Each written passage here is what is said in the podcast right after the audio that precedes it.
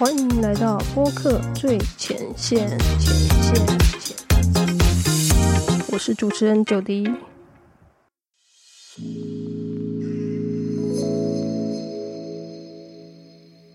Hello，欢迎回到播客最前线。今天这集要跟大家分享的是如何提升 p o c k e t 剪辑后置的效率。那首先要跟大家分享。五个小秘诀可以帮助大家在 Podcast 剪辑后置更有效率。那第一个就是善用这个 checklist 检查表来建立属于你的 SOP。那我觉得这个是适合一些刚起步的创作者，那他对于这个制作流程还没有那么熟悉，所以他剪辑后置的过程中常常会有比较不确定的地方。那当你不确定要怎么做一件事情的时候，就会对就会拖慢你工作的速度哈。比如说，如果你建立一个 checklist，那你可能就会写得很清楚，你的这个工作流程里面的准则，还有你的工作内容是什么，你就不会花时间在犹豫。那会犹豫什么呢？有时候你可能在剪辑过程中，你会觉得说，这个气音到底要不要剪啊？你可能有时候觉得剪一下好了，然后就忍不住这样在那个过程中，哦，每次听到气音就忍不住手动把它删掉。可是，如果你一开始就决定你要把这个气音给消除的时候，那你其实有更快速的方法，因为这个剪辑软体有一些呃非常好用的设定哦，比如说抑制噪音。那像这个例子就是，只要你可以替自己建立一个检查表，然后你有自己的 SOP 的时候，你很多事情都是清清楚楚的。那你知道你要去做那件事情的时候，你一开始你就可以使用更快速的方法去做。可是如果你没有很确定你要不要做的时候，比如说你只是在剪辑过程中哦。觉得这个好像听的不是很舒服哦，这里可能要剪掉，那你就会花很多时间在这边做一些额外的剪辑工作。所以你应该先确立自己，当你在剪辑的时候，你的工作的内容到底有哪些，哪些是你需要处理的，你自己要非常清楚，而不是剪到一半的时候又突然觉得哦，刚才那个气没有处理掉，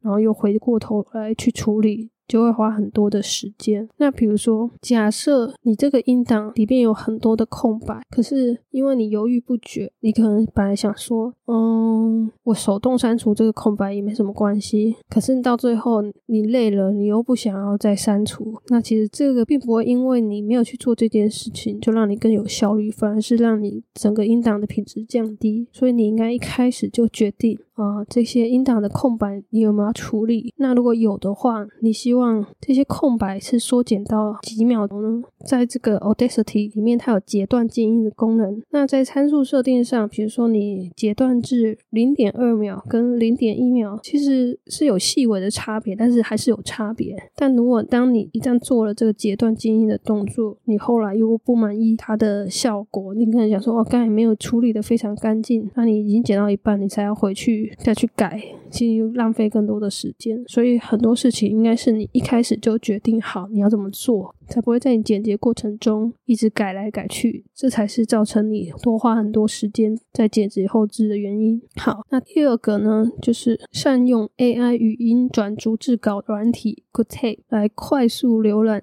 录音内容。那这个。我觉得这一点是选择性的，可是我我会建议这样做，是因为对于有些反弹的节目，如果你是剪辑师，你可能没有参与这个录音的过程，那你大概不会知道这一集在讲什么。假设你今天可以用这个逐字稿软体快速产出这个内容的逐字稿的话，而且还带有时间轴，那比如说客户跟你说他哪里要剪，好哪一段要剪，那你一看。就很快速明了，连时间轴都有。我觉得不管是剪辑师，或者是你本身主持人，就是制作了的时候，对于那种录音长度超过一小时的，我觉得你可以一次看到这个录音内容的全览，你比较可以有一个重整的这个架构。怎么说呢？我意思是说，假设你在录音过程不是很有系统的，你有可能不小心跑题，或者是聊天的顺序没有照着。原本规划的反纲的内容，可是你在剪辑的时候，你有可能需要有一个系统性的这个编排跟整理，那势必你的这个音档就是有可能要，比如说。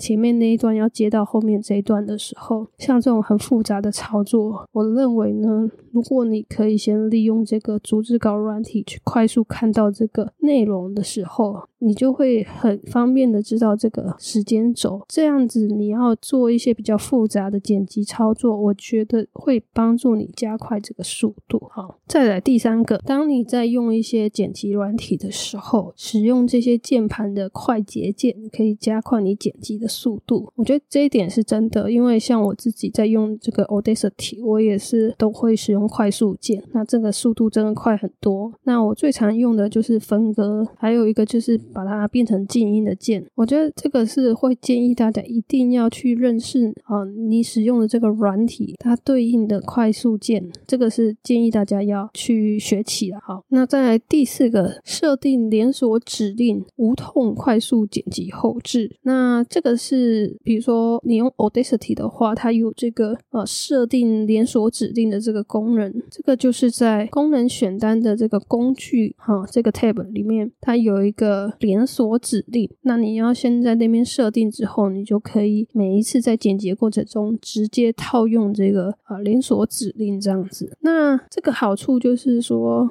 如果你平常都有一些，比如说你剪辑的流程。你都固定会使用，呃，也许是噪音抑制啊，或者是截断静音啊，或者是响度正规化啊这些的，就是你有固定使用的这些功能的话，你其实可以把它设定一个连锁的指令，就是可以让你无痛的快速剪辑后置。当然，这种设定是会需要你再去做一些微调啦，但是我觉得它可以节省蛮多的时间，就是了。欢迎大家自己去研究看看。那最后一个小秘诀就是。使用自动声音后置工具，像 Labelate、Aphonic 这两个工具都是我蛮常使用的。像第一个 Labelate，它是一个目前最新版只有支援 Mac 的版本，那它限定是以 WAV 档为主，所以如果你在录音的时候，最好是输出成 WAV 档，再把它丢到这个软体，非常的简单易用，因为你只要丢进去，它就帮你另存一个后置好的这个音档。那它会做什么呢？就是它帮你的音量调整为啊适合 Podcast 软体聆听的这个音量大小，然后它也会有一些 EQ 等化的一个后置的功能，非常的方便。那我刚才提到另外一个啊这个工具是 Aphonic。它是一个网站，